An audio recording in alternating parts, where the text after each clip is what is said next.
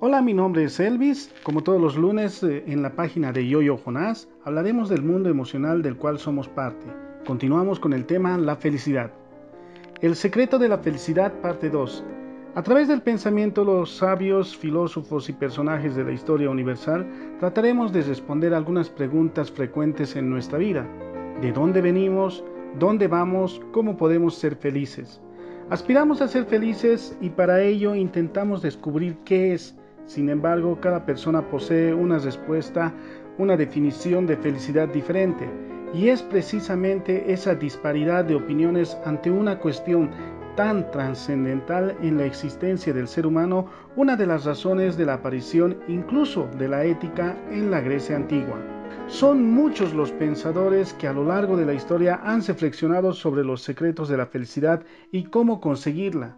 Iremos repasando a continuación la visión de muchos filósofos, seguramente encontraremos una que se apegue a nuestra visión personal.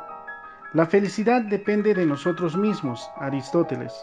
Un domingo por la tarde, un periodista que conducía de retorno a la ciudad tras una cobertura noticiosa tuvo un altercado con su automóvil. Se detuvo en medio de la carretera y no encendió más. El periodista buscó auxilio mecánico. Tras caminar por unas dos horas guiados por el GPS del celular, encontró un taller bastante agradable que le prestaría servicios. El mecánico, visiblemente mayor que los demás, que era el dueño del lugar, envió inmediatamente a dos operarios a recoger el automóvil, mientras le ofreció un asiento y además una botella de agua para que esté cómodo. Mientras el periodista estaba sentado, vio que en el taller estaban todos contentos. Unos cantaban alguna melodía mientras hacían sus tareas, otros hacían bromas entre ellos, el dueño hacía lo mismo. De modo que a momento le preguntaba si todo estaba bien, si necesitaba algo de electricidad para cargar el celular, o si se quería algo más que se lo pida con toda confianza. Se sintió tan bien en aquel lugar que entró en conversación con el dueño acerca de anécdotas de carretera, cosas que les pasaba a muchos viajeros. Sonrió, aprendió algunas cosas nuevas y además ni se dio cuenta del tiempo que pasó. Entre la recogida del automóvil y el arreglo prácticamente estuvo unas cinco horas en el taller. Al término pagó con total satisfacción el servicio que además no era costoso, y pidió una tarjeta del lugar y el número del celular del señor que era el dueño a quien se sentía ya como un amigo cercano.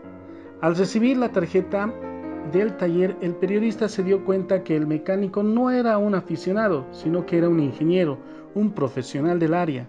Quedó más sorprendido todavía a lo que no pudo más que preguntarle por qué un profesional como él tenía ese curioso taller en una zona tan alejada que alguien con su carisma, talento y capacidad podía tener un taller en pleno centro de la ciudad y sería el más cotizado de todos, a lo que el mecánico contestó, sí, pero no sería tan feliz como lo soy aquí, donde conozco gente nueva todo el tiempo. Soy muy útil en todo momento y disfruto del campo, sin más que decir, el periodista se retiró quedándose solo con la seguridad absoluta de que era cierto, el mecánico era feliz. Ser feliz significa autorrealizarse, alcanzar las metas propias de un ser humano. Aristóteles, discípulo de Platón, sostenía que todos los hombres perseguían la felicidad. Unos son felices ganando dinero, otros recibiendo honores y otros viajando. Cada cual posee el secreto de su propia felicidad, pero para eso hay que conocerse bien a uno mismo, claro está, y saber qué se quiere. Las grandes bendiciones de la humanidad están dentro de nosotros y a nuestro alcance. El sabio se contenta con su suerte, sea cual sea, sin desear lo que no tiene. Seneca. Un joven pintor afanado de su arte decidió asistir a una feria del pueblo Acudirían muchos turistas, seguramente alguno de ellos se interesaría por el talento, pensó. El día del evento se preparó como para una boda, bien vestido, además animado. Igual daba que venda una obra como ninguna, nada le quitaría la felicidad de saberse apreciado por los ojos inquietos de desconocidos. Una vez ubicado en el lugar de la exposición, vio a los mercaderes de un lado y del otro lado de su tienda. Unos tenían unas hermosas vajillas de cerámicas coloridas y muy bien acabada, y el otro panecillos de todo tipo y deleite. La gente comenzó a llegar, la mayoría en grupos de familias y, y otros con amigos, unos con niños traviesos correteando entre vendedores ante la mirada atenta de los padres y otros apreciando calmadamente todo lo expuesto. Habían transcurrido media mañana y el pintor no había vendido ni un solo cuadro, pero sí fue muy alabado por su pluma y la excelente definición y acabado de cada pintura. Muchos alegaban a que se arruinaría el cuadro en el viaje de retorno si llegaban a comprarse uno. Otros simplemente no tenían dónde exhibir una belleza de esa naturaleza. Ambos vendedores vecinos de uno y otro lado vendieron muchas piezas. Las cerámicas fueron una novedad y pues los panecillos resultaban muy atinadas para calmar el apetito de estar caminando unas horas de paseo. Al momento de retirarse, el de las cerámicas refuñaba y se mostró iracundo con la persona que los recogía, pues le parecía muy costoso su transporte y ayuda. Además decía estar muy cansado y quería irse pronto. La mujer de los panecillos también estaba muy descontenta y triste. Había vendido toda la canasta que llevó, pero tuvo que hacerse baja cuando le quedaba a la mitad por temor a no terminar la venta y tener que regresar los panes. Decía que le hubiera significado una gran molestia tener que llevarse las sobras, así que pese a que terminó la venta estaba muy triste. Al medio de los dos casos tenemos al pintor que estaba henchido de felicidad y contento, no solo porque vendió una pintura, sino porque todo el día no había recibido más que elogios y todos le pidieron su nombre y su número para tenerlo en cuenta, porque era un gran artista, al final había cumplido su propósito y exhibió su arte para el contento de mucha gente. El filósofo estoico creía firmemente en lo que los psicólogos llamaran ahora el locus del control, punto de equilibrio un concepto ampliamente usado en la psicología que afecta al punto de vista de un individuo y de la manera que éste tiene que interactuar con el entorno.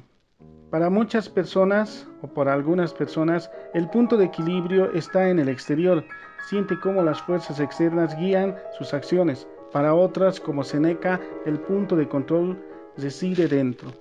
La felicidad como obligación.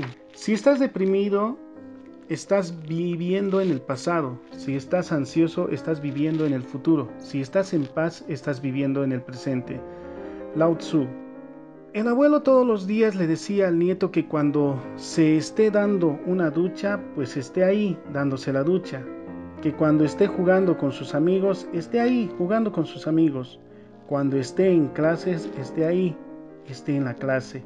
Que cuando vaya a comer la cena, esté ahí comiendo la cena ante tantas recomendaciones, el nieto dijo, pero abuelo, en todas esas cosas que dices, es obvio que estoy ahí, porque todos me están viendo. El abuelo contestó, claro, tu cuerpo está en el lugar, pero muchas veces tu mente, tu pensamiento, tu corazón no están ahí, y a eso me refiero. El nieto pensó largamente en aquello. Si bien escuchaba siempre lo mismo del abuelo, no terminaba de entender por completo hasta que un día decidió hacerle caso. En cada actividad que desarrolló solamente estuvo pensando, sintiendo y haciendo aquello. Puso todos sus sentidos y además sus emociones en lo que hacía.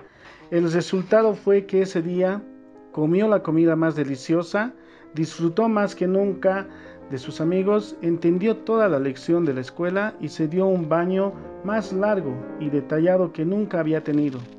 Por la noche aprendió la lección para toda la vida. Cualquier cosa que hagas en la que estés presente plenamente será más satisfactorio y te hará sentir más feliz. Traducido literalmente como viejo Lao Tzu, es una personalidad china cuya existencia histórica se debate, aunque se le considera uno de los filósofos más relevantes de la civilización china. Lao Tzu Sostenía que la razón de la felicidad era vivir el presente. Quienes siempre piensan en la mañana y recuerdan con nostalgia el ayer, solo generan ansiedad, estrés y dejan de disfrutar el momento y la verdadera existencia. Un gusto compartir con ustedes las visiones de nuevos personajes de la historia y las historias que nos ayudan a comprender mejor la felicidad. Está en todo. Escriban su comentario en esta publicación o manden un mensaje por Messenger, será muy bueno saber de ustedes.